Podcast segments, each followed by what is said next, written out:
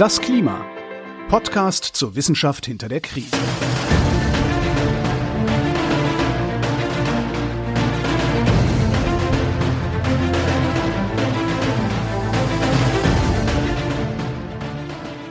Hier ist das Klima, der Podcast zur Wissenschaft hinter der Krise.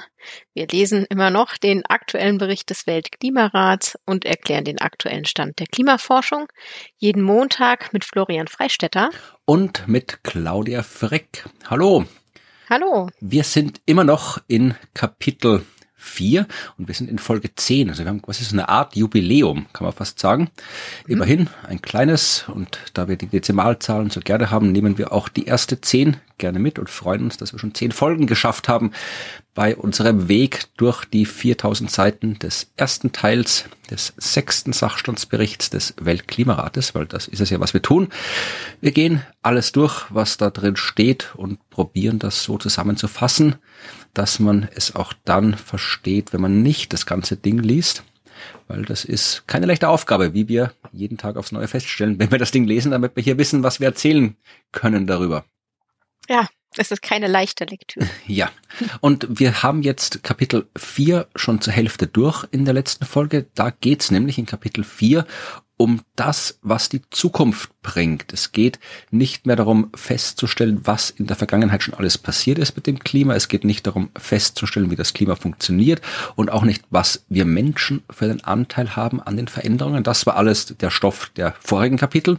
Jetzt geht es um die Zukunft. Wie wird sich das alles entwickeln? Was ist zu erwarten, wenn die Temperatur ansteigt? Wie wird sie ansteigen? Unter welchen Voraussetzungen? Was passiert mit den restlichen äh, Eigenschaften des Klimasystems? All das ist Thema von Kapitel 4 und wir schauen uns jetzt ein paar Aspekte an, die in den vorherigen Kapiteln so noch nicht aufgetaucht sind. Also wir haben beim letzten Mal äh, festgestellt, dass äh, es durchaus sehr warm werden kann, dass mit großen Änderungen in den Niederschlagsmustern zu rechnen ist.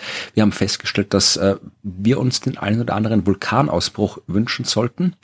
Aber jetzt schauen wir uns an, bisschen im Detail an, was mit der Temperatur passiert, weil es gibt ja immer noch die fünf verschiedenen Zukünfte, also diese fünf verschiedenen Wege, auf denen wir in die Zukunft gehen können, zumindest die Wege, die das äh, IPCC als exemplarisch für die diversen Modellrechnungen herausgesucht hat. Also Wege von, wir strengen uns sehr, sehr, sehr stark an, das Klima in den Griff zu kriegen mit allen Mitteln bis hin zu, wir machen einfach so weiter wie bisher und holen alles an fossilen Brennstoffen aus der Erde raus, was drin ist, damit unsere Wirtschaft weiter brummt.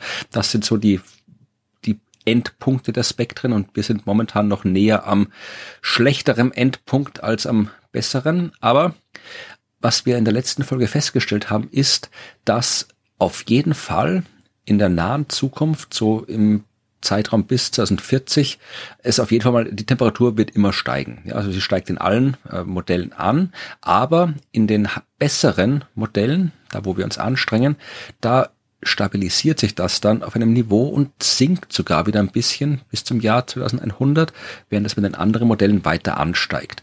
Und es geht ja immer in diesen Modellen nicht nur darum rauszufinden, wie steigt's denn und was passiert, sondern wir wollen ja immer auch wissen, ob wir das Ziel des Pariser Klimaabkommens, auf das sich die Welt ja geeinigt hat, ob wir das noch hinkriegen. Ja, das Ziel lautet, wir wollen, dass die Welt nicht wärmer wird im Vergleich zur industriellen Revolution als eineinhalb Grad. Ja, also wir wollen die Steigerung der globalen Durchschnittstemperatur auf eineinhalb Grad begrenzen.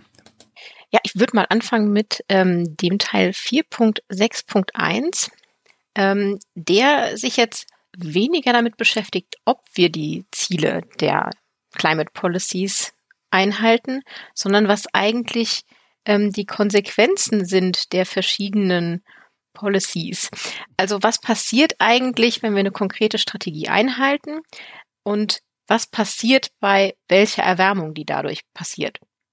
Also beim letzten Mal haben wir uns ja angeschaut, wie verstärkt sich unter einem bestimmten Szenario ne, mit der Zeit die Erwärmung zum Beispiel oder wie verändert sich der Niederschlag. Und was wir uns jetzt fragen, ist, wie sieht denn die Welt aus? Also unsere Karten, unsere Temperatur, unser Niederschlag, unsere Zirkulation, wenn wir einen bestimmten Schwellwert erreichen.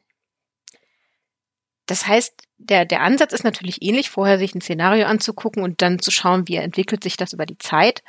Ähm, jetzt nehmen wir quasi diesen Szenarioanteil heraus und sagen, wir schauen uns einfach an, wie ist die Welt, also in welchem Klima landen wir eigentlich, wenn wir 1,5 Grad erreichen, wenn wir 2 Grad erreichen, 3 und 4 Grad. Mhm. Und das vergleichen wir natürlich mit dem Klima, das wir vorindustriell haben und achten da jetzt in dem Kapitel 461 besonders eben auf diese ähm, regionalen Muster. Also wir gucken wieder auf Weltkarten obendrauf und schauen, wo verändert sich was und reden auch wieder über die mittlere Entwicklung. Also wir reden wieder über ähm, keine ähm, ganz besonders e extremen Dinge, sondern wie ist das so global gemittelt? Weil diese extremen Ereignisse schauen wir uns ja später an. Und wie beantwortet man jetzt eigentlich die Frage, wie sieht die Welt aus bei einem 1,5 Grad Erwärmung? Das fand ich eine gute Frage und musste mir erstmal genau durchlesen, wie man das macht. Und ähm, das macht man mit dem sogenannten Epochenansatz oder ähm, kann man auch Zeitverschiebungsansatz nennen. Ich finde das sehr schön, aber der äh, Time Shift Approach haben sie es auch genannt. Und der ist sehr interessant, weil man quasi jede Modellsimulation laufen lässt, also ein Modell unter jedem Szenario und lässt man das laufen und berechnet dann einen gleitenden Mittelwert. Also man nimmt sich so eine 20 Jahres Zeitscheibe und berechnet darüber den Mittelwert der Temperatur, der Erwärmung. Ne? Und schaut in diesem 20 Jahres Zeitfenster, wie ist der Mittelwert der Temperatur. Das nennt man Moving Average. Ja, das ist eine also, Technik, die wird in vielen verschiedenen Disziplinen eingesetzt, wenn man so potenziell rauschige Daten ein bisschen klarer machen will, dass man einfach so Mittelwerte berechnet, aber nicht einfach fixe Mittelwerte, sondern einmal so quasi drüber schiebt und überall einen Mittelwert reinsetzt peinliche Randnotiz. Als ich mich damit im Studium beschäftigt habe, mit diesem gleitenden Mittelwert, dem Moving Average, saß ich im Computerpoolraum der Hochschule und habe vor der Suchmaschine meiner Wahl gestanden und habe dann eben anstatt arithmetisches Mittel einfach mal gleitendes Mittel eingegeben. das war ein sehr peinlicher Tag. Ja, das kann ich mir vorstellen. Mir ging es so, als ich mal äh, nach schwedischen Symbolen für LaTeX gesucht habe. Oh. Sonderzeichen. Ja. Da, da findet man auch genau. interessante Sachen, die nichts mit Zeichensetzung zu tun haben. ja. Und das sollte man nicht an der Hochschule machen. Gut. Ähm, ja, also dieses 20 Jahre Zeitfenster kann man sich ja wirklich so überlappend vorstellen. Also man nimmt jetzt irgendwie von 2041 bis 2060, ähm, berechnet da die mittlere ähm, Ober Erdoberflächentemperatur, Lufttemperatur. Dann ist das nächste Fenster quasi von 2000 42 bis 2061 berechnet wieder den Mittelwert und geht immer so weiter, ne? hat immer 20 mhm. Jahre.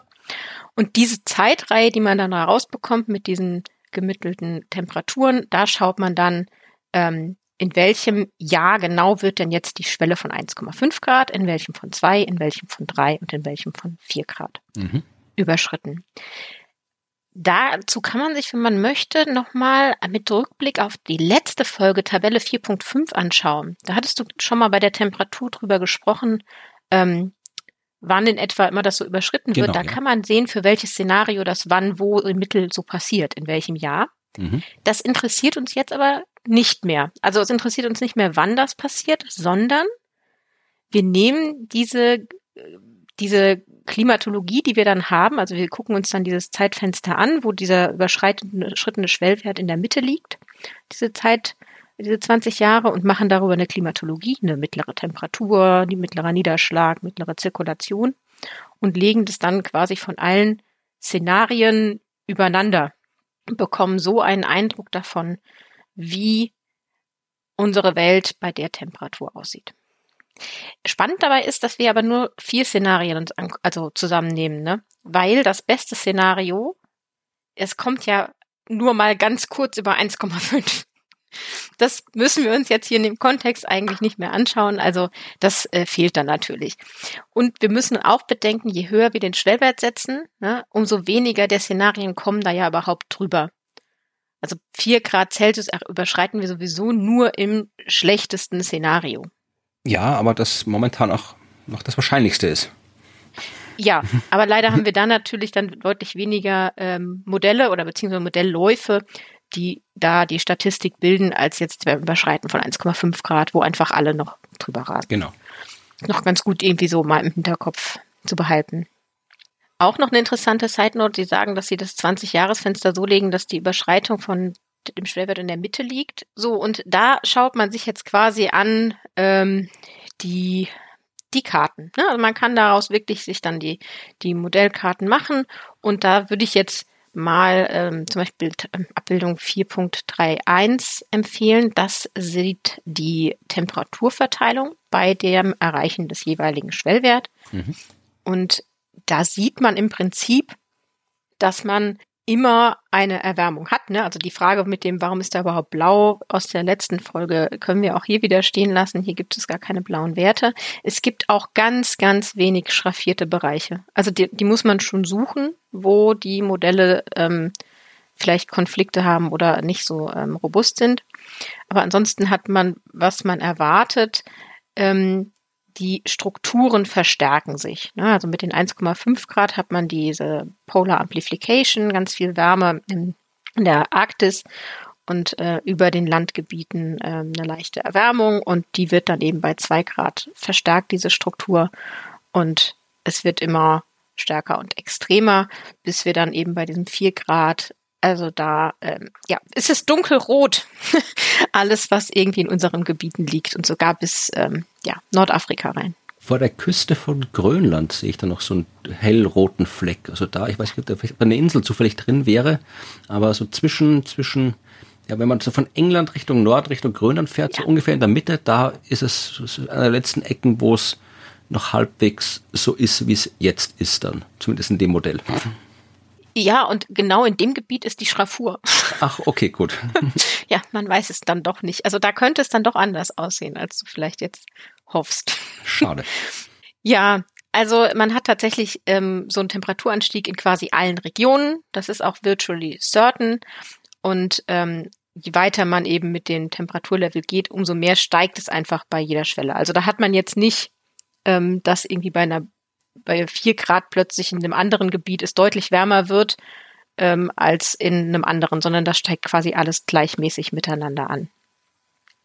Und diese Temperaturstrukturen, die wir beschrieben hatten beim letzten Mal, bleiben eben erhalten, besonders Erwärmung auf den, über den Landmassen, wobei die natürlich langsam verschwimmen, so ein bisschen, ne? Bei vier Grad da ist der Unterschied immer noch da, aber ja, zwischen drei und vier Grad. Erwärmung, da ist der Unterschied nicht mehr so schmerzhaft. ja, aber das wäre Temperatur. Und ähm, dann gibt es aber auch noch die Abbildung 4.32, wo wir uns das quasi für den äh, Niederschlag anschauen können. Da haben wir wieder das typische Niederschlagsproblem, dass da viel Schraffur ist im mhm. Gegensatz zur Temperatur.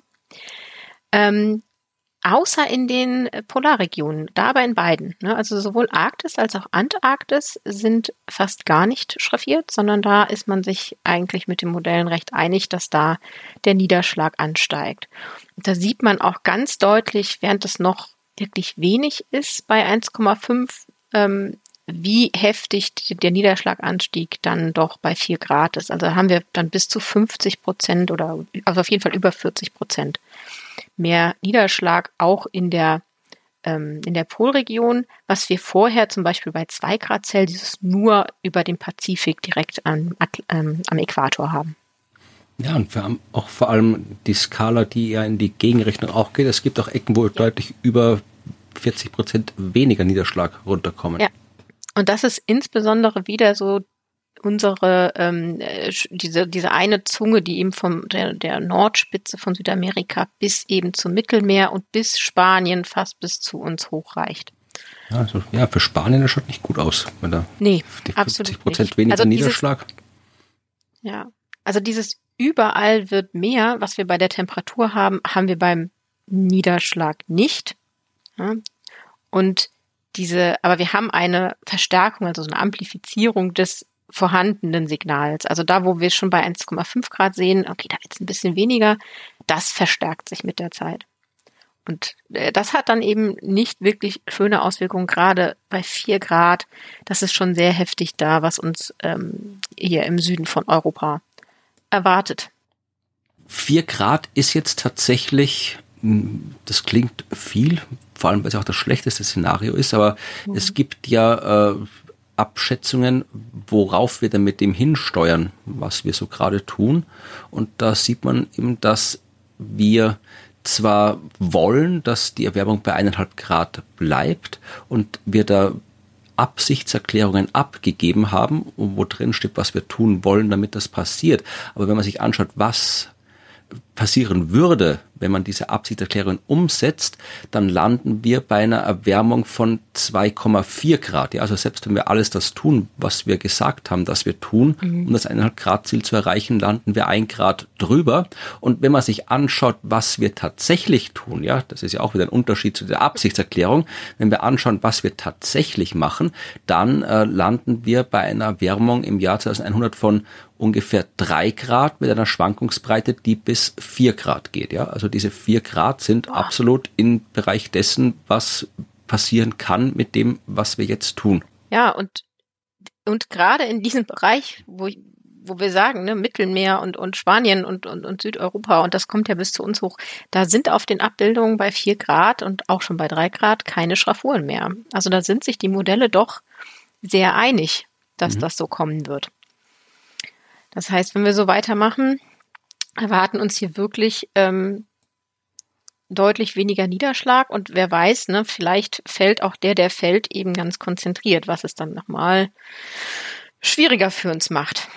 Ja, und vor allem, es ist dann, das war jetzt Niederschlag, wenn wir die Temperatur ja auch noch damit äh, hinzutun, dann hast du eben Ecken von Südeuropa, Mittelmeerraum, wo kein Wasser mehr vom Himmel fällt, wo es extrem viel ja. heißer ist. Und dann, ja, weiß ich nicht, wie, wie sich es dann auch leben wird. Ja, nicht so gut. Also wenn man sich das nochmal so im Überblick anschauen möchte, jetzt nicht mehr die, die, ähm, die Karten, also die Maps mit den regionalen Strukturen, kann man tatsächlich sich auch nochmal so eine Tabelle anschauen, ähnlich wie der ähm, Temperaturtabelle gibt es die auch für Niederschlag, Tabelle 4.3, wo man sieht, welcher Niederschlag erwartet uns denn bei welchem Temperaturschwellwert und ähm, dann aber natürlich global gemittelt. Und da haben sie auch immer da, dabei geschrieben, wie viel Prozent der Modelle denn da ähm, dabei sind und äh, dieses äh, Signal quasi in dieser Range liegen. Vielleicht noch so zum, zum, zum Niederschlag noch zum Abschluss noch ein Blick in die weitere Zukunft. Das machen sie ja auch. Also sie gehen ja dann in äh, Kapitel 4, 7, 1, 2, 2 mit dem Niederschlag auch in die Zukunft bis 2300. Mhm. Ja, und da sagen sie, auch dort wird der ähm, Niederschlag über Land auf jeden Fall ansteigen. Also da sind sie eben wieder im Bereich Medium Confidence und ähm, zeigen in Abbildung 4.40 wieder so eine Zeitreihe. Also Abbildung 4.40c, da haben wir eine Zeitreihe. Da haben wir uns ja beim letzten Mal schon so eine Zeitreihe für den globalen ähm, Niederschlag äh, durchaus auch angesehen, wobei ich glaube, da waren wir bei den Extratropen. Hier sind wir jetzt komplett global. Und da sehen wir die verschiedenen Anstiege, die möglich sind und wie das eben abläuft. Und das heißt, wir sehen hier mit den Szenarien, die wirklich schlecht laufen, einen, einen Niederschlaganstieg äh, in diesmal Millimeter pro Tag, ne, der ähm, deutlich nach oben geht und nur bei den drei besseren Szenarien quasi, wobei das mit dem besser ist immer so eine Sache, da bekommen wir eine Stabilisierung hin. Da steigt es quasi an bis so 2075 und dann flacht es mit dem Niederschlag ab. Und wenn wir uns weiter bewegen wie bisher, dann wird ähm, der globale Landniederschlag eben ansteigen bis 2300. Ja, also über das, was wir uns ähm, so vorstellen können, hinaus. Wird toll. Ja, ja. Nicht wirklich. Ja, und selbst wenn wir uns anstrengen und einen von den besseren Wegen in die Zukunft wählen, selbst dann werden wir es nicht schaffen, das eineinhalb Grad Ziel immer einzuhalten. Denn äh, wir hatten das schon in der letzten Folge erwähnt. Wenn wir uns anstrengen und alles machen, um unter eineinhalb Grad zu bleiben im, bis zum Jahr 2100, dann schaffen wir es auch, dass die Temperatur äh, im Jahr 2100 nicht mehr als eineinhalb Grad höher liegt als im Vergleich zur vorindustriellen Zeit. Aber dazwischen werden wir die eineinhalb Grad zumindest kurzfristig überschreiten. Das ist ein Phänomen, das als Overshoot, Überschießen bezeichnet wird. Und dem hat äh, der Report in Kapitel 4.6.2 einen Abschnitt gewidmet. Und den fand ich recht interessant, ja.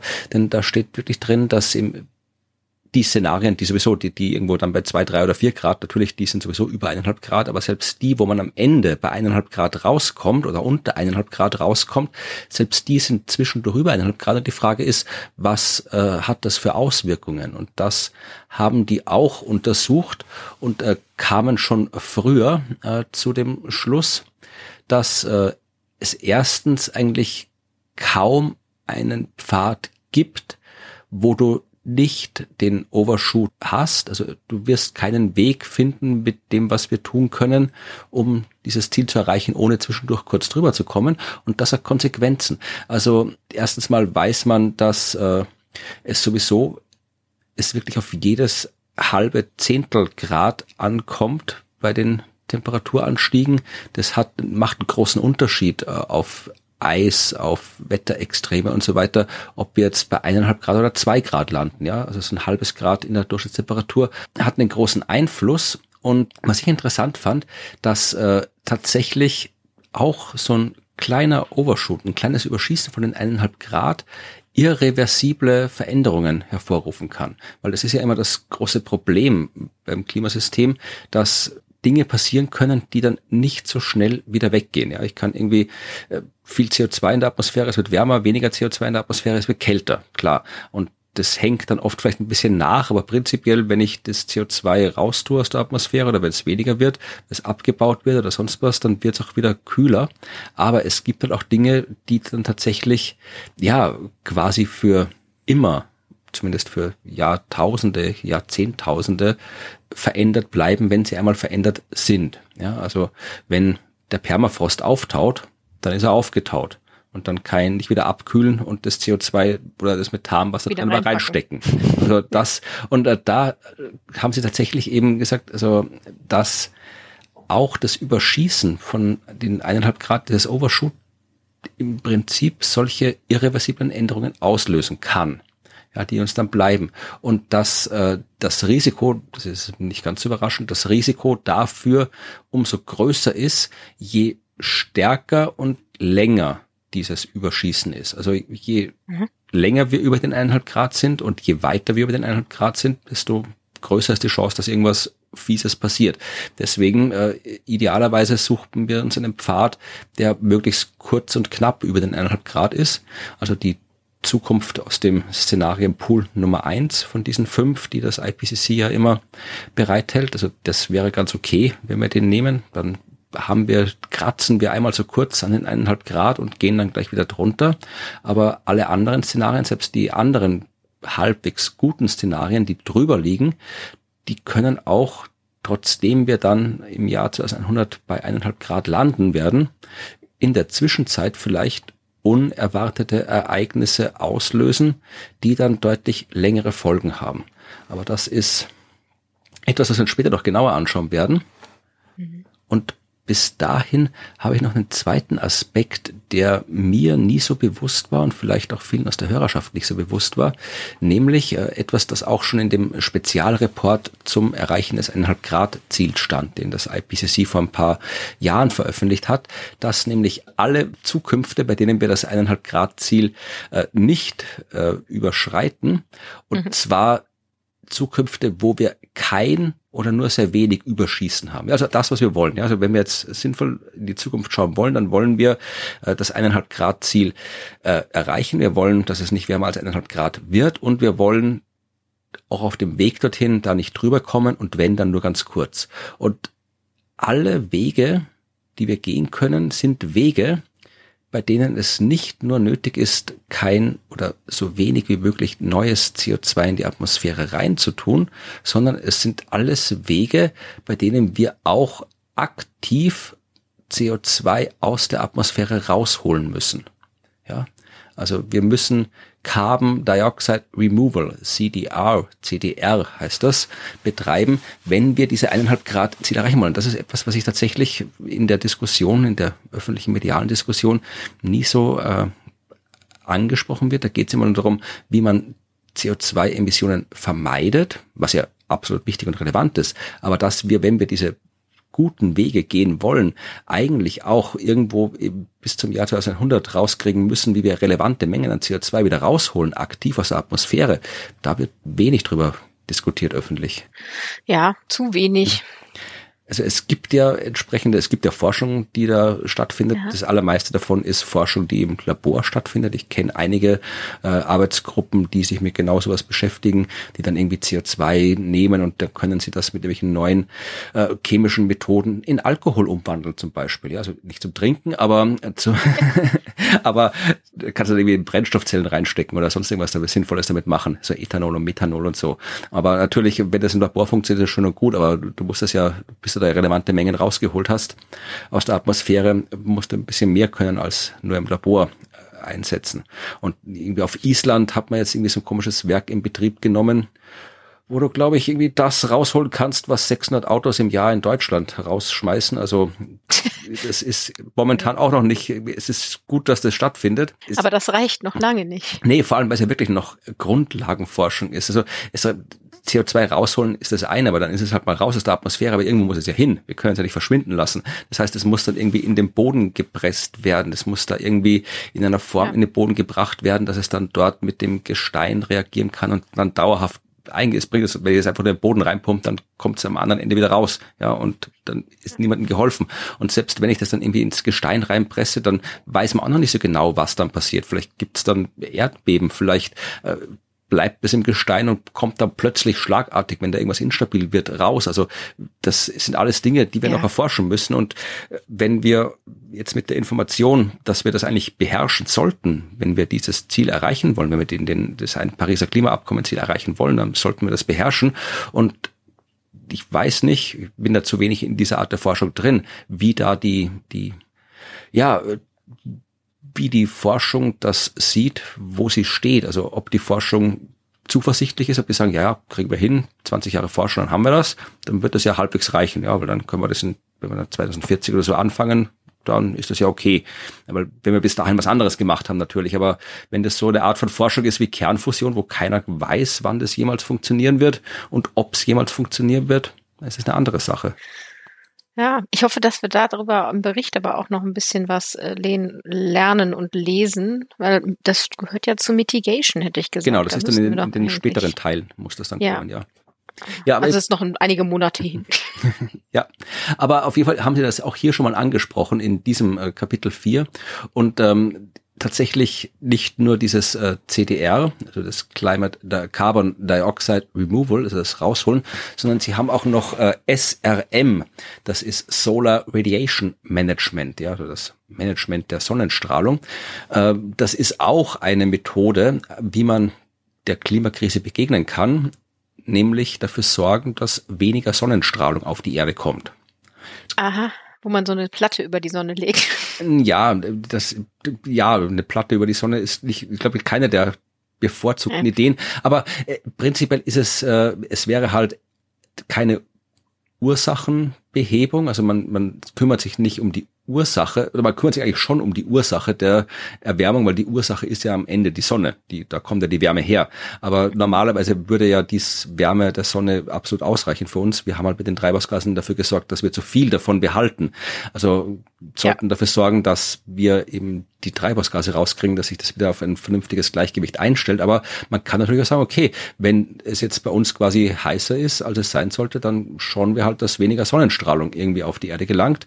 Und das kann man machen. Also diese ganzen Techniken wie eben das CDR und SRM, das läuft alles so unter dem Schlagwort Geoengineering, was immer so ein bisschen leicht dubios klingt. Da ist man auch schnell in so verschwörungstheoretischen Ecken, wo es dann heißt, hier die, die, die geheime Weltregierung betreibt Geoengineering, um uns alle umzubringen oder mani zu manipulieren oder sonst irgendwas. Wetterkontrolle und all den Quatsch. Also da kann man sich sehr schnell in ziemlich großen Unsinn verlieren, wenn es um Geoengineering geht. Aber das Wort ist halt äh, Bäume pflanzen ist Geoengineering ja. zum Beispiel. Ja, also oder mein Hausdach weiß anmalen ist Geoengineering. Aber Sie schreiben auch in dem Bericht tatsächlich, dass äh, Sie diesen Begriff nicht verwenden, weil er halt so inkonsistent von wer verwendet wird. Also der, der ist wissenschaftlich nicht exakt abgegrenzt und drum bleiben Sie eben Ach. bleiben Sie eben tatsächlich okay. bei den Begriffen CDR, SRM, behandeln die auch extra und schreiben jetzt nicht allgemein irgendwas über Geoengineering. Das finde ich ja interessant. Okay, ja, dass man da das Vokabular ähm, anders gesetzt hat. Bewusst, finde ich gut, reflektiert.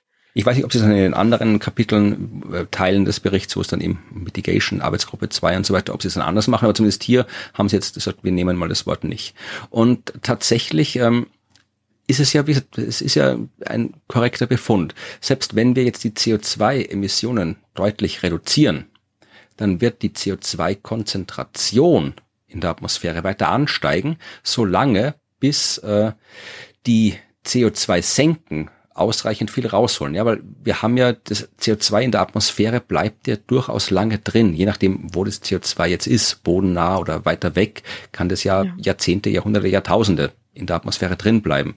Und das geht so schnell nicht raus, selbst wenn ich jetzt, wenn wir jetzt hier im nächsten Jahr halb so viel CO2 freisetzen wie vorher, dann setzen wir das halb so viel CO2 ja immer noch frei. Und das geht ja immer noch in die Atmosphäre rein da kommt halt weniger rein als vorher, aber es ist immer noch drin und es geht halt sehr wenig raus.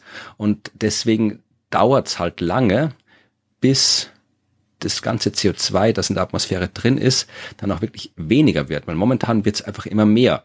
Und äh, selbst wenn wir nur minimal Emissionen haben, wird's trotzdem mehr, weil die natürlichen Senken, die es gibt, nicht so viel rauskriegen aus der Atmosphäre. Das heißt, selbst wenn wir heute auf den Knopf drücken, den es nicht gibt und keine neuen äh, keine neuen CO2-Emissionen mehr stattfinden, wird trotzdem noch lange die Konzentration von CO2 in der Atmosphäre hoch bleiben. Das wird lange dauern, bis die natürlichen Senken das rausgeholt haben. Und drum kann man eben sagen, dann schauen wir, dass wir neue Senken bekommen und eben irgendwas machen, um dieses äh, CDR, dieses äh, Carbon Dioxide Removal anzutreiben. Das, wie gesagt, ist, es ist, man kann es machen. Das Problem ist, dass es etwas ist, was ja noch nicht funktioniert. Das ist das Hauptproblem an der Sache. Wenn es dann mal funktioniert, dann kann man es machen. Und was ich auch interessant fand, ist, dass sie sich auch überlegt haben, äh, was wäre denn, wenn wir aufhören damit? Also wenn wir jetzt überall auf der Welt irgendwelche diese komischen Werke aus Island aufbauen, die da aktiv CO2 rausholen, äh, was ist, wenn wir dann jetzt irgendwie sagen, ach, alles zu teuer, schalt aus das Ding. Dann schalten wir das alles aus. Also was sind die Auswirkungen eines plötzlichen Einstellens von äh, Carbon Dioxide Bemühungen?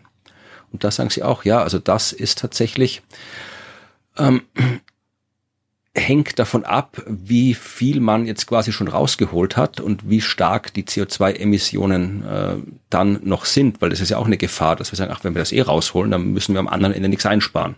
Dann, ja, ja, das, das finde ich die größte Gefahr an der Sache, dass man sagt so, ach, wir holen es mhm. doch raus, dann können wir es reintun. Ja, und äh, das ist beim, beim CDR noch nicht ganz so schlimm, weil dann, ja, dann kommt halt wieder alles rein. Das ist natürlich schlimm, aber es passiert jetzt nicht so dramatisch Schlimmes.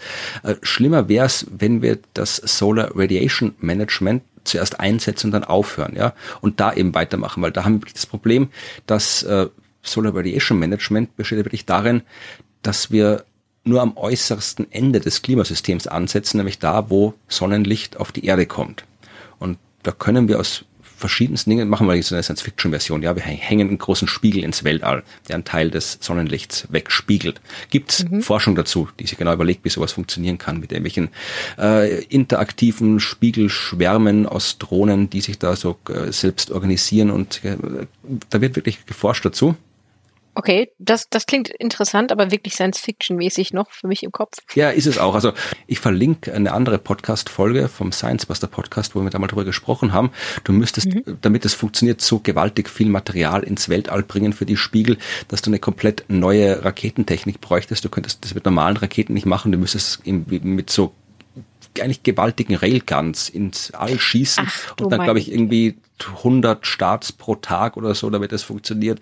Also es ist komplette Science Fiction, ja. Aber ich wollte einfach nur jetzt, ohne jetzt, ja. wir kommen gleich auf realistischere Methoden. Ich wollte einfach nur als äh, schönes Bild. Wir haben einen Spiegel im Weltall und der tut uns Sonnenlicht weg. Ja, es kommt nur noch so viel bei uns an, dass wir auch mit den hohen Treibhausgasen in der Atmosphäre eine halbwegs vernünftige Temperatur hier haben sagen wir mal, wir machen das und wir haben das gemacht, dann ist okay und dann können wir auch sagen, okay, dann machen wir halt einfach weiter. Und wenn wir dann wieder zu viel äh, Treibhausgase drin haben, ja, dann machen wir den Spiegel halt, dann tun wir halt noch ein bisschen Sonnenlicht weg. Geht ja alles. Das Problem ist, wenn dann irgendwelche Aliens kommen und uns den Spiegel klauen, dann knallt die Sonne voll wieder rein in die Welt mit einem gewaltigen Treibhausgas äh, in der Atmosphäre und dann haut der Klimawandel erst so richtig rein.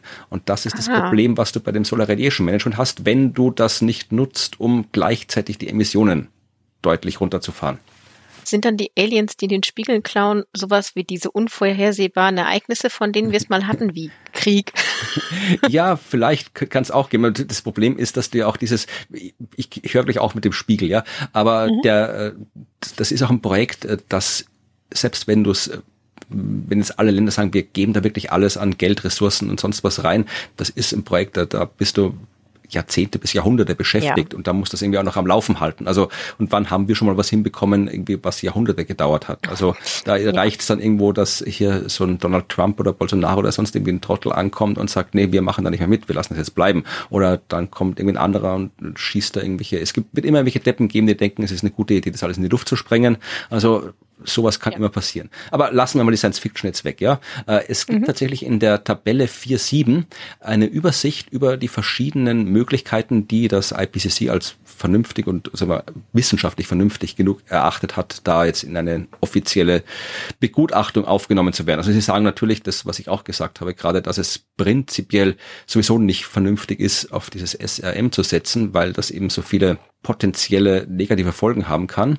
Und schauen Sie es aber trotzdem genau an. Ja, also etwas, was man vermutlich am einfachsten machen könnte, wäre, äh, es ist ja alles voll mit Akronymen, SAI, Stratospheric Aerosol Injection.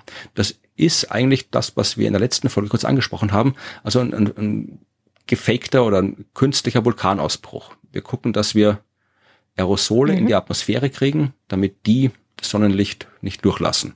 Da gibt's jede Menge. Ja, also irgendwie, irgendwie Schwefelverbindungen oder sowas, Titaniumverbindungen kann man reintun in die Atmosphäre und die reflektieren Sonnenlicht. Und das kann tatsächlich, äh, hat durchaus einen, eine ordentliche, äh, hat durchaus ein großes Potenzial, eine ordentliche Menge an Sonnenenergie abzuhalten. Äh, das Problem ist halt, du musst das da irgendwie reinkriegen. Du musst dann haufenweise Flugzeuge haben, die das verteilen oder sonst irgendwie.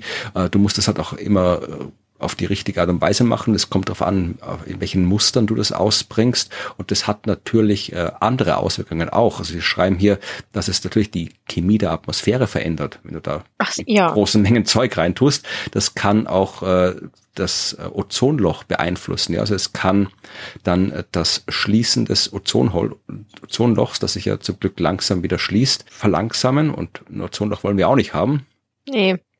Es kann äh, die Menge an UV-Strahlung verändern, dadurch, dass die auf die Erde kommt.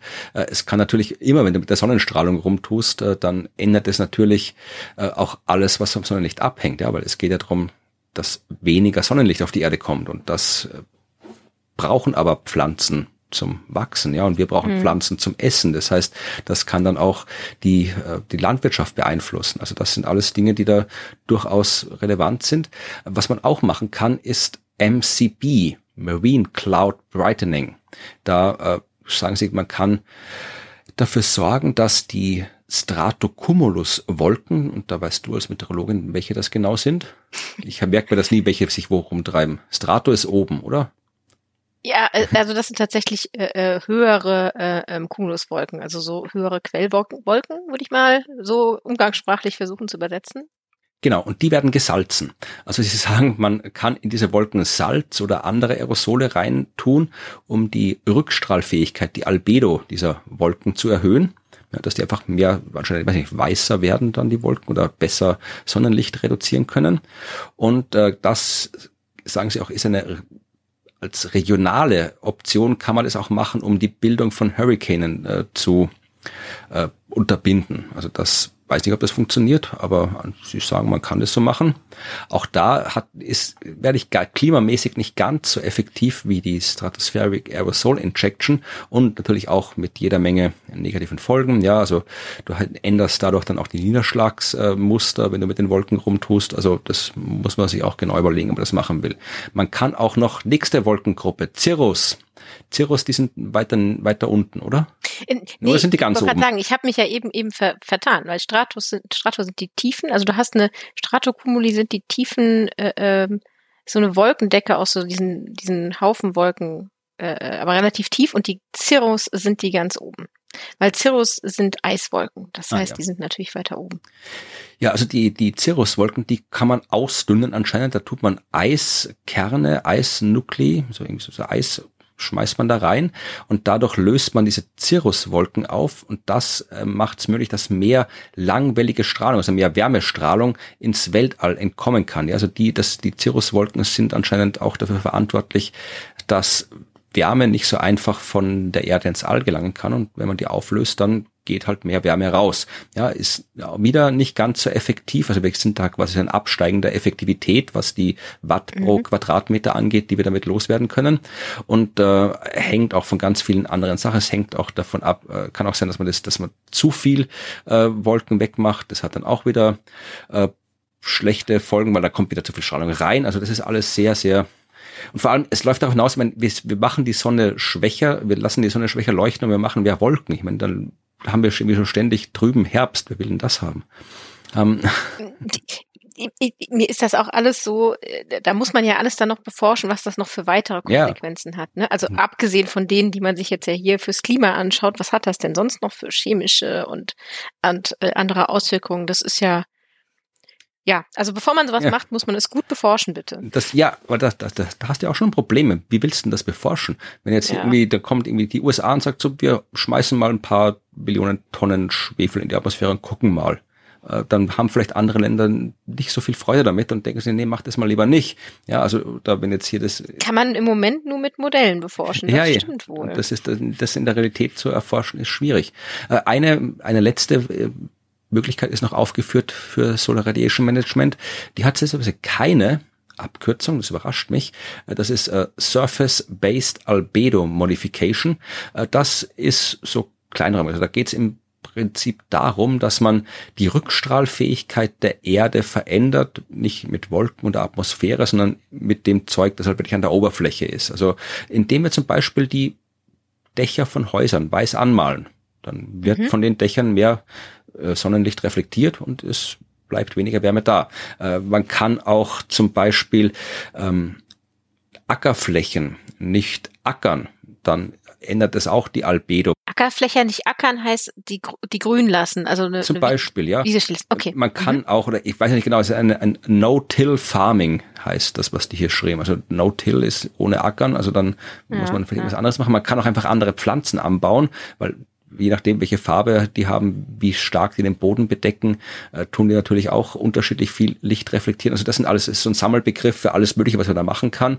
Und sagen Sie auch, das bringt erstens sehr wenig und mhm. zweitens, ja, die sind auch sehr lokal, können sehr lokal diese äh, Effekte sein. Und dann hast du wieder so extreme Regionalität. Wenn jetzt wie eine Stadt sich komplett weiß anmalt, dann hast du vielleicht da lokal irgendwelche sehr starken Effekte, die sich anderswo aber wieder ganz anders auswirken.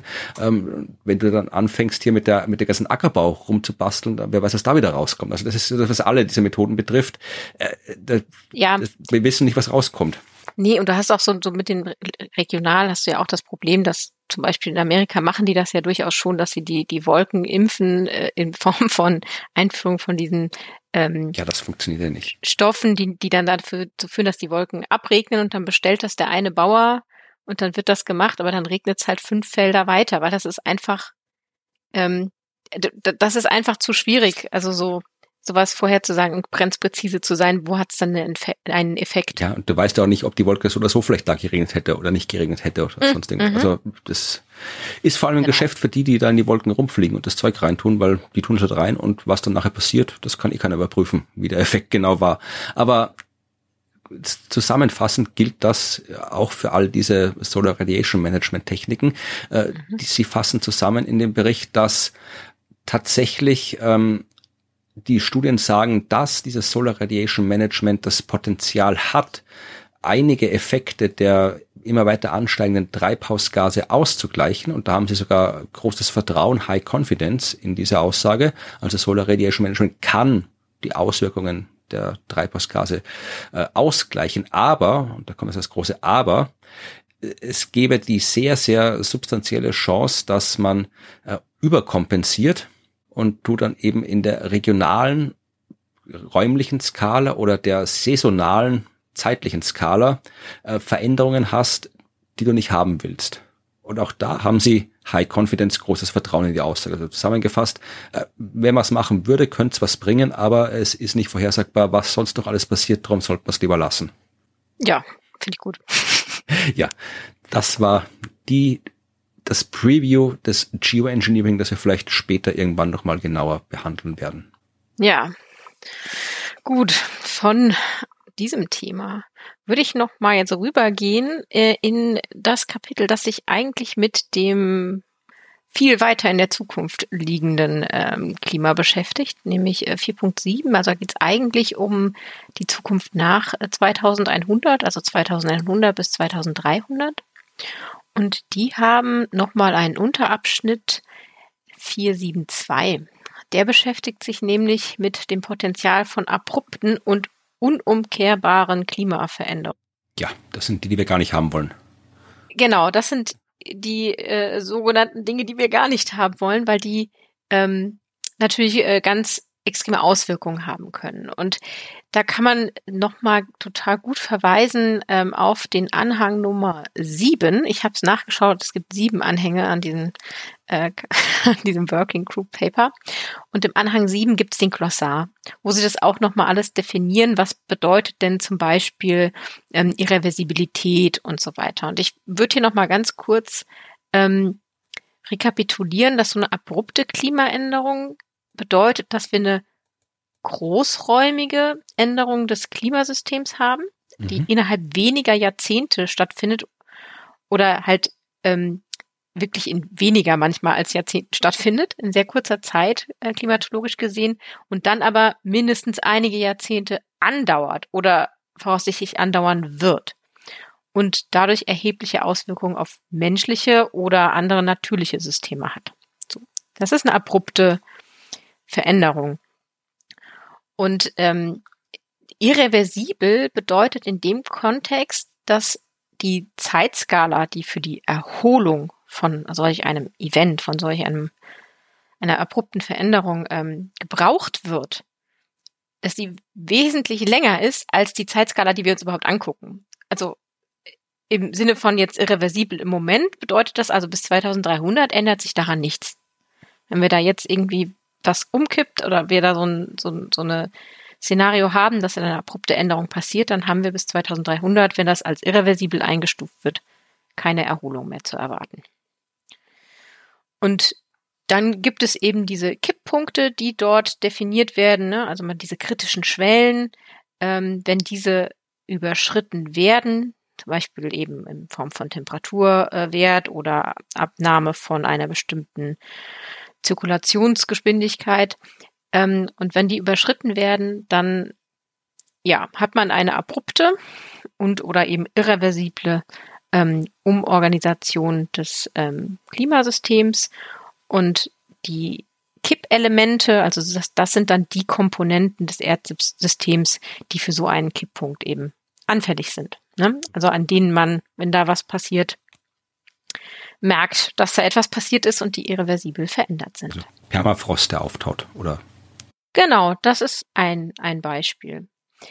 Ähm, ja, also dabei, so ein Kipppunkt kann ja auch sein, ne, muss man sich vor Augen halten, dass das zum Beispiel global oder auch ganz regional, ne, so, also regional in Form von zum Beispiel Atlantik, ähm, von einem stabilen Zustand, den wir jetzt haben, mit einer bestimmten stabilen Zirkulation zum Beispiel, zu einem anderen Zustand überführt wird, der, der auch stabil sein mag, aber eben bestimmte Konsequenzen hat. Ja, naja, also der aufgetaute Permafrost ist auch stabil. Der ist dann ja. aufgetaut stabil. Also das ist genau. ja auch ein neuer stabiler Zustand.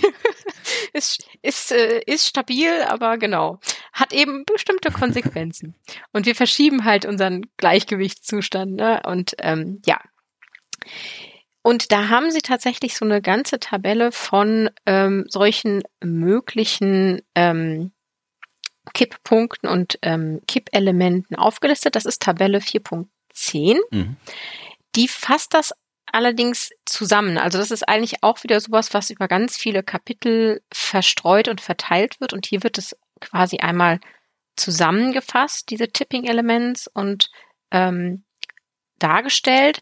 Und insbesondere deshalb, weil sie damit auch eine Vergleichbarkeit zum letzten Bericht oder auch dem äh, Bericht zu Ozean und Kryosphäre herstellen können, weil es dort schon Tabellen gab dieser Art und man wollte das jetzt auch gut vergleichen können. Und sie können auch sagen, da haben sie nämlich eine extra Spalte in der Tabelle, ähm, wie sich die Sicherheit oder die, ähm, ja, die Bewertung verändert hat, die Bewertbarkeit seit den letzten Berichten. Das finde ich immer ganz interessant. Und dann könnte man sich jetzt mal anschauen, was es da alles gibt für Tipping Points. Und das sind viele. Mach mal die Top 10 der Tipping Points. die Top 10. Nee, ich mach mal, ich mach mal Top 3 oder so. Okay. Also ähm, die sind jetzt, äh, so wie ich das gesehen habe, nicht äh, in irgendeiner Form ähm, sortiert, so wie du das eben hattest, sondern ähm, die sind angegeben, zum Beispiel, ob, ähm, es steht in Spalte 2 dann, äh, das Potenzial, äh, ist das da für eine mhm. abrupte Veränderung. Und ich, man guckt sich die alle an und das sind, wie viele sind das denn? Vier, acht, zwölf, äh, 15, wenn ich jetzt mich jetzt nicht verzählt habe. Und von diesen 15 sehe ich ganze drei, die ein No angeben. Ja. Also nur drei davon, da sieht man kein Potenzial im aktuellen Klimabericht, dass ähm, das eine abrupte Klimaveränderung hervorrufen würde. Und beim manchen finde ich es irgendwie ähm, äh, logisch, also zum Beispiel das grönländische Eisschild. Da wird ähm, keine abrupte Klimaveränderung ähm, stattfinden, aber das Ding ist trotzdem irreversibel. Mhm. Aber wenn das weg ist. Über Jahrtausende hinweg. Und Schön fand ich das äh, Antarctic Sea Ice. Ja. Da sieht man wieder, wie wenig man über die Antarktis weiß. Also es hat, sie sagen zwar, ja, das hat das Potenzial für eine abrupte Klimaänderung, haben aber wenig Vertrauen in die Aussage. Und bei der Irreversibilität sagen sie, sie wissen es nicht und sie haben wenig Vertrauen in die Aussage, dass sie es nicht wissen. Also das ist so quasi ja. die, die ultimative, wir wissen halt ja. wenig über die Antarktis. Ich, und ich, das ist so schön, also was heißt schön, das ist so krass in dem Kontrast, wenn unten drunter steht, dass man, also bei diesem grönländischen äh, Eisschild, da ist alles High Confidence und Virtually Certain und oben drüber steht in der Tabelle Arctic ähm, Winter Sea Ice und da ist High Confidence auch überall. Ja. Also äh, genau, das taucht da so dazwischen auf und das fällt tatsächlich auf. Ähm, dann gibt's noch so andere äh, Sachen. Wir hatten es bei äh, der vorletzten Folge, glaube ich, von der ähm, Atlantic Meridional Overturning Circulation, die ähm, hier auch drin ja. vorkommt, wenn ich sie finde. Amok, vierte von unten. Genau, da ist sie, Amok. Ähm, wo man ähm, bei dem Potenzial eher eine Medium Confidence hat, ähm, aber ähm, eine hohe äh, ähm, ein hohes Vertrauen darin hat, dass es reversibel wäre innerhalb von Jahrzehnten. Jahrhunderte, ist, oder? Äh, ja, Jahrhunderte, Entschuldigung. Ja, Jahrhunderte. Hm. Na gut, weniger, weniger schön. Gut, aber immerhin ist es äh, noch in dem Bereich, den wir uns angucken. Ja, und man hat ähm, dort gesagt, also dass es eben sehr wahrscheinlich ist, dass es ja, sich abschwächt, aber Medium mittleres Vertrauen ähm, darin, dass es eben keinen Kollaps gibt. Also kein Zusammenbrechen der gesamten Zirkulation. Und dann geht man hier diese ganzen Punkte ähm, durch, also auch globaler Monsun. Ja, da hat man wieder die Verbindung zu der Amok. Wenn ähm, die Amok einen Kollaps haben sollte, ne, also wenn tatsächlich zusammenbrechen sollte, hat man hier eine Medium Confidence für den globalen Monsun und äh, hier hat man aber auch eine Reversibilität innerhalb von Jahren zu Jahrzehnten mit einer mittleren, mit einem mittleren Vertrauen. Ja, also es ist alles drin. Permafrost ist natürlich auch mit drin in dieser ja. Auflistung und da ist auch sehr viel High, High. Confidence. Also wir, wir wissen, das hat das Potenzial. Es ist irreversibel für lange Zeit und es ist fast sicher, so gut wie sicher, dass äh, das äh, ja äh, auftauen wird oder dass das Gefrorene weniger wird. Und da sind auch ein paar Punkte drin, ähm, das war mir vorher noch nicht aufgefallen, ob uns das vorher schon begegnet ist, wo Very High Confidence steht. Zum Beispiel beim Global Ocean Heat Content, ja, wo man ähm, sagt, das wäre, wenn dann irreversibel für Jahrhunderte mit mhm. Very High Confidence. Ja, nur da, wenn die Wärme mal drin ist im Wasser, dann dauert es auch lange, bis sie auskühlt. Genau, ja, also, aber das ist, war ich, fand ich interessant, weil Very High Confidence hatten wir wirklich, glaube ich, noch glaub nicht. Glaub noch nicht, nee. Ja, also wer gerne hier äh, dystopische Climate Fiction schreiben will oder noch irgendwie einen Katastrophenfilm mhm. drehen möchte, findet da in dieser Tabelle jede Menge Anregungen. Also alles, was wirklich katastrophal schiefgehen kann in unserer Zukunft, äh, ist hier aufgeführt. Also wer so ein bisschen Anregungen für Katastrophen braucht, dann ja, muss ja nicht immer über, der über das hm. Übliche hinausgehen. Muss ja nicht immer der Meteorit sein, der einschlägt oder sowas, kann man ja auch immer was anderes machen. Ja, und ich glaube, Meeresspiegelanstieg hatten wir auch schon mal, aber also als Katastrophenfilm, aber da gäbe es ja hier auch eindeutig Very High Confidence. Ähm, also da gibt es viele verschiedene Szenarien, an denen man sich bedienen kann. Ja, mit, mit Ozeanübersäuerung kann man sich auch was machen hier. Das ja. mir schön vor, wenn dann plötzlich alle Küstenstädte und Schiffe aufgelöst werden und so. Also Roland Emmerich plant da sicherlich irgendwas. Ja, ich denke auch. Ja. Ja, das wären die ähm, Tipping Points, na? also die das Potenzial für irreversible ich habe noch ein, äh, einen kurzen Einwurf. Das ist, ja. glaube ich, Abschnitt 4711. Da geht's um die Frage, was passiert denn mit dem Klima, wenn wir jetzt aufhören mit Emissionen. Wir, äh, der ganze Bericht oder der meiste Teil des Berichts beschäftigt sich damit, was passiert, wenn eine gewisse Menge an CO2 drin ist und immer weiter reinkommt. Aber eigentlich wollen wir aufhören, was reinzutun. Das ist ein Zero-Emission-Szenario, ne? Genau, ja. Wenn ich mich richtig erinnere. Ja. Genau. Und da gibt es also Climate Change following Zero Emissions. Also was Die macht komplett das, auf. ja, was macht das Klima? Da gibt es eine entsprechende Abbildung und auch eine entsprechende Tabelle. Und ähm, ja, man wollte nur erwähnen, dass man sich anschauen kann. Also es dauert. Also auch wenn wir was aufhören, es dauert bis hier, also da gibt's in Abbildung 439, da sieht man das, ähm, so die ersten 40 Jahre ist mal kaum was. Was passiert? Mhm. Dann tut sich langsam ein bisschen was temperaturmäßig, dann geht sie langsam ein bisschen runter die Temperatur, bis wir dann nach 100 Jahren ja noch nicht mal ein Grad drunter sind unter dem vorherigen Level. Also es dauert, bis was passiert und das steht dann im Text auch nochmal ausführlich, äh, was dann wirklich so langfristig passieren kann. Also dass der der Meeresspiegelanstieg kann, äh, wenn wir jetzt auf Jahrtausende reden, ja, also wir sind jetzt wirklich weit in der Zukunft, ja, mhm. wenn wir über Jahrtausende gehen, kann selbst wenn wir das eineinhalb Grad Ziel erreichen, oder selbst wenn wir so bei eineinhalb bis zwei Grad bleiben, ja, kann der Meeresspiegel im Laufe von Jahrtausenden äh, über zwei Meter ansteigen. Und bei noch mehr natürlich dann, äh, wenn wir es wärmer machen. Und was ich sehr, sehr, das hat mich wirklich ein bisschen erschreckt, also mich hat viel erschreckt, was ich in dem Bericht gelesen habe, aber den Satz fand ich wirklich erschreckend beeindruckend, dass die physikalische und biogeochemikalischen Auswirkungen der Emissionen die wir im 21. Jahrhundert, also jetzt freisetzen. Also das, was wir jetzt machen, hat das Potenzial, die nächsten 10.000 Jahre zu beeinflussen. Sie schreiben hier, diese emissions have a potential committed legacy of at least 10.000 years. Also das, was wir jetzt machen, legt zum Teil das fest, was in den nächsten 10.000 Jahren hier so klimatisch, biochemisch in der Welt passiert. Ah, oh, das das, daraus kann man auch einen Katastrophenfilm machen. Das ist, das ist eine lange Zeit, ja. die wir uns ja, da werden die Leute in der Zukunft Generation ja, geben. Ja, die werden uns dann sehr mal gucken, was sie sagen zu uns. Wir sind ja nicht mehr da, aber sie ja. werden schon was zu sagen haben über das, was wir gemacht haben oder nicht gemacht haben. Ah, 10.000 Jahre kann man sich ja gar nicht vorstellen. Das ist ja, ist ja zu viel. Also ja gut, das, äh, den letzten Abschnitt äh, im Kapitel äh, würde ich noch kurz ansprechen, weil wir sind äh, dann im, im Abschnitt 4.8.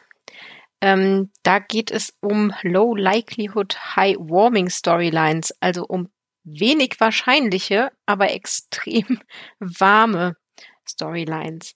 Ähm, das, das klingt sehr spannend. Ja, also wir schauen uns das aber erstmal global an. Also wir schauen uns an in diesem Kapitel, ähm, wie sich global etwas verändert, wenn wir die Extreme anschauen. Ja, also wir schauen uns ja bisher immer so diesen Likely-Bereich an, ne? also die Modelle und die Schwankungen mit, den, mit diesem Konfidenzintervall, wo die meisten Modelle drin liegen.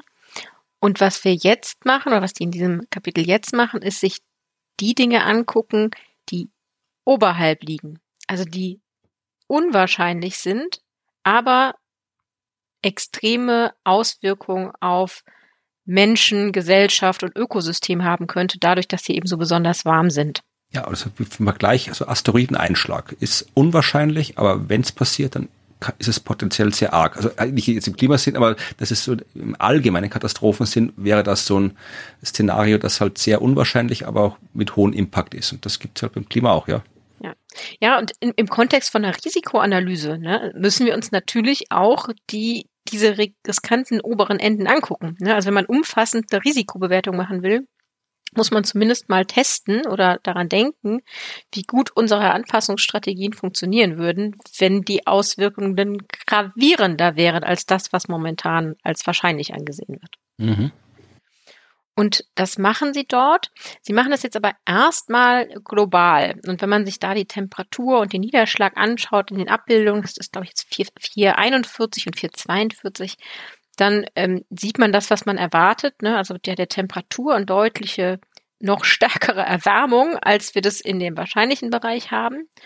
Ähm, aber eben überall wird's wärmer und beim Niederschlag wieder diese Verstärkung dieser regionalen Strukturen an den trockenen Stellen. Da wird es da, also wo es eh in der Wahrscheinlichkeit schon trockener wird, wird es dann in diesen extremen Dingen noch trockener. Ähm, dabei ist jetzt aber noch nicht berücksichtigt, ähm, das ist ja jetzt global mhm. ne, geguckt, was sind die, wo sind die Modelle ähm, besonders extrem. Man kann das natürlich auch noch mal auf regionaler Ebene machen. Ne? Wo sind die Modelle da? geben uns die Modelle da eine besonders extreme Entwicklung. Ja, also das wird aber in einem späteren Kapitel oder später eben nochmal behandelt, weil da hast du natürlich ähm, andere Modelle, die vielleicht am extremen oberen Ende liegen. Das heißt, da äh, global gesehen äh, wurde das hier gemacht und man kann sich das mal anschauen auf den Abbildungen und sieht dann, okay, es könnte alles noch viel schlimmer werden.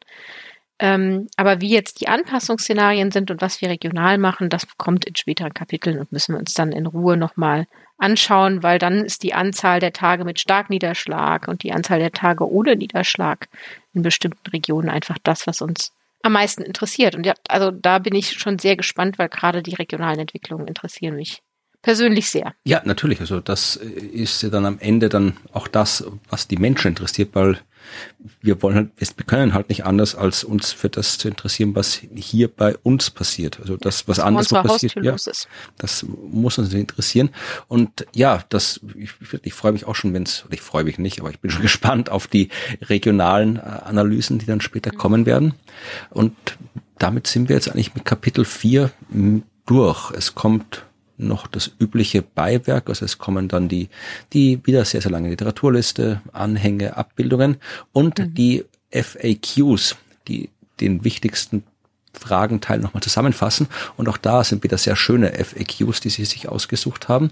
Und mhm. ich wollte besonders äh, die FAQ 4.2 erwähnen, denn die hat so das, was auch interessant ist, nämlich das große Problem bei all diesem Klimaschutz ist ja, dass wir was machen und was machen müssen, was sehr, sehr ja, anstrengend ist, was auch uns einschränkt vielleicht, was uns alle betrifft, wenn es jetzt irgendwie heißt, ich fliege jetzt nicht mehr ins, mit dem Flugzeug oder mein Auto wird teurer oder ich kann mir überhaupt nur noch ein Elektroauto kaufen oder was auch immer. Also alles, was Klimaschutz ist, auf die eine oder andere Art betrifft uns das in unserem Alltag und es betrifft uns alle. Äh, unter Umständen sogar, wenn wir sagen, Klimaschutz ist blöd, dann betrifft die vielleicht trotzdem, wenn die Politik irgendwelche neuen Steuern beschließt oder so. Also wir sind da, hängen da alle mit drin. Wir müssen alle irgendwie, selbst wenn wir nicht wollen, müssen wir irgendwie beitragen zum Klimawandel. Und wenn wir das schon tun müssen, ist die Frage, wann wann passiert denn was? Weil du merkst ja nicht, wenn ich jetzt wie heute mit dem Fahrrad in die Arbeit fahre statt mit dem Auto, dann merke ich ja nicht jetzt irgendwie einen Ausschlag im Detektor, der die CO2-Konzentration misst. Das merkst du ja nicht. Nee. Ja, und äh, du merkst auch nicht, dass es jetzt irgendwie gleich morgen kühler wird, wenn ich heute irgendwie Gemüse zum Mittag esse anstatt ein Schnitzel. Also äh, Klimaschutz ist was, was sehr viel Aufwand ist, was viele Menschen auch als sehr ja, einschneidend oder schmerzhaft empfinden und wo man nicht sofort sieht, was es bringt. Das macht es alles noch viel schwieriger. Und genau das ist äh, das, was die Frage FAQ 4.2 am Ende von diesem Kapitel probiert zu beantworten, nämlich wie schnell sehen wir denn was? Wann können wir die Effekte äh, in unseren Messungen nachweisen, sehen, wenn wir die CO2-Emissionen reduzieren. Und mhm. das fand ich interessant. Also, ich meine, natürlich äh, kommt natürlich wieder an, wie viel wir reduzieren. Und wenn wir nichts reduzieren, dann gibt es auch keine Effekte, die wir sehen können. Aber gehen wir mal davon aus, wir suchen uns einen der Wege aus, wo wir jetzt sehr schnell CO2 reduzieren, sehr viel CO2 reduzieren, also einen, der uns dann eben in Richtung des eineinhalb Grad Ziels bringt. Äh, da würde es tatsächlich anfangen, sichtbar zu werden in fünf bis zehn Jahren also fünf bis zehn Jahren, ab dem nicht jetzt in, nicht so, dass wir jetzt verwartet hier, dass wir 2027 was sehen, weil wir tun ja noch nichts, ja. Aber wenn wir anfangen, was zu tun, würden wir fünf bis zehn Jahre später in der CO2-Konzentration das unterscheiden können zwischen den, dem Szenario, wo wir halt irgendwie nichts machen, die Temperatur, ja, also dass wir darauf warten, dass es kühler wird, dass wir die, die globale Oberflächentemperatur, dass die sinkt, oder nicht sinkt, aber dass wir dann sehen, dass, dass die Kurve quasi nicht mehr so steil nach oben geht wie vorher, da müssten wir 20 bis 30 Jahre drauf warten. Und wenn es um den Niederschlag geht äh, und die regionalen Niederschlagsmengen, da sind wir bei vielen Jahrzehnten, die wir warten müssten, bis wir was sehen. Das heißt, die Klimakrise und der Klimaschutz ist was, wo man sich für längere Zeit engagieren muss und da muss man, wo man, ja, man darf nicht auf schnelle Befriedigung hoffen, jetzt habe ich was getan und dann sehe ich, dass ich was getan habe. Das passiert nee. leider nicht. Nee, wahrscheinlich werden wir, selbst wenn wir jetzt alles tun und auf Zero runtergingen, mhm. auch in unserer Lebzeit die, die, ähm, die Effekte nicht wirklich äh, am Ende sehen. Also wir haben schon, also wenn wir uns wirklich anschauen, ist schon, also wissenschaftlich sehen schon, ja, also das, ah, okay. also das, das, so, wenn wir jetzt anfangen, also ich, ich glaube, das Problem, dass wir nichts sehen werden, wird eher daran liegen, dass in unseren Lebzeiten nicht mehr angefangen wird, was Vernünftiges äh, zu ja. tun. Das ist das Hauptproblem. Aber ansonsten, also dass, dass wir dann entsprechende Kurven sehen werden, wo die eine, die dann runtergeht, zum Beispiel bei der CO2-Konzentration. Also wenn man sich jetzt hier die Abbildung äh, die zur FAQ 4.2 gehört, anschaut, da sieht man das schön. Da hat man eben einmal das äh, beste äh, Szenario, der besten Wege in die Zukunft aus der SSP1-Klasse und im Vergleich dazu einen so aus der mittleren SSP3-Klasse. Und die Zeit geht von 220 bis 2100 und auf der Y-Achse ist die CO2-Konzentration aufgetragen. Ja, und die ähm, rote Kurve des mittleren, also des schlechteren Szenarios, die geht halt so fröhlich nach oben von eben den bisschen über 400, die wir jetzt sind, bis auf so über 800 im Jahr 2100.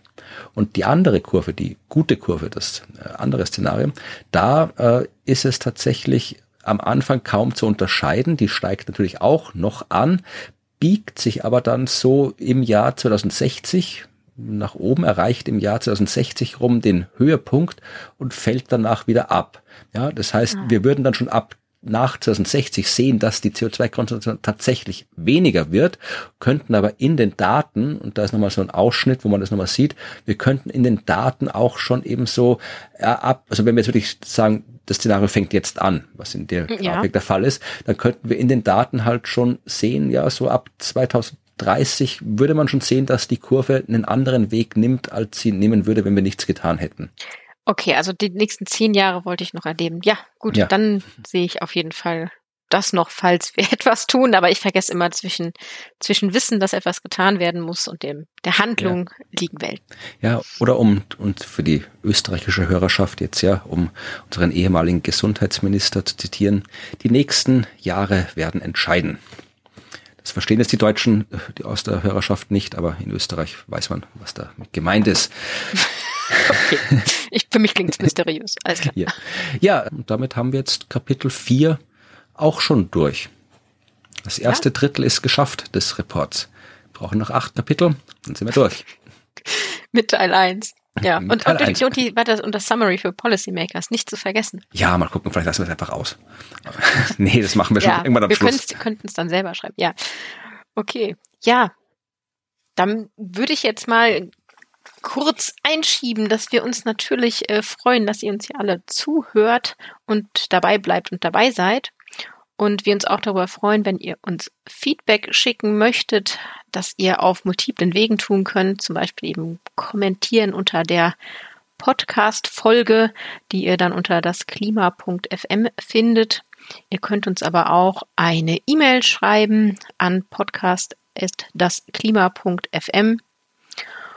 Ja, ihr findet natürlich wie immer die ausführlichen Show Notes mit allen Links und wichtigen Abbildungen.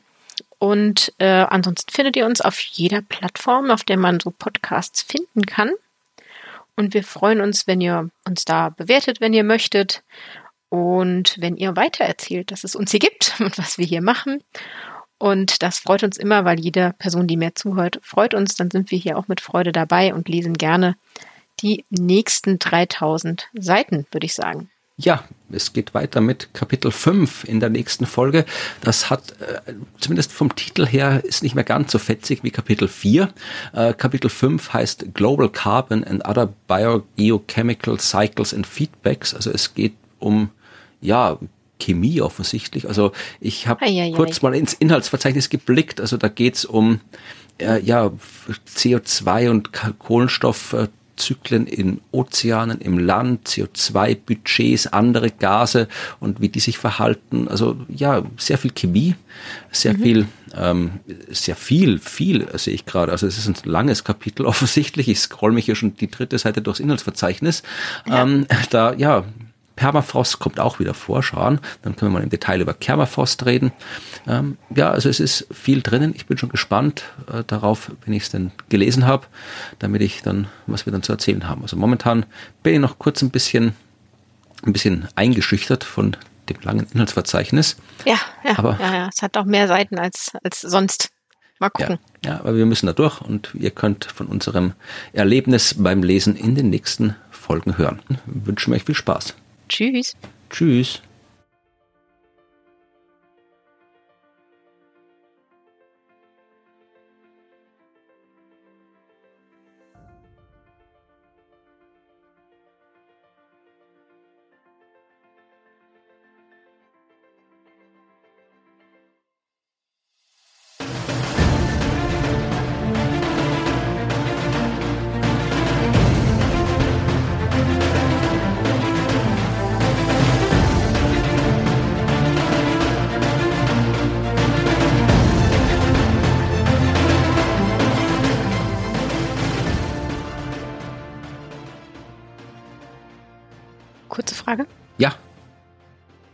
Überspringen wir meinen Teil und hängen ihn hinten dran? Ach, tatsächlich. Quatsch. Ich war schon so im Dings. Nein, nein, wir überspringen nicht den Teil dran. Macht ja viel mehr Sinn, wenn du zuerst kommst.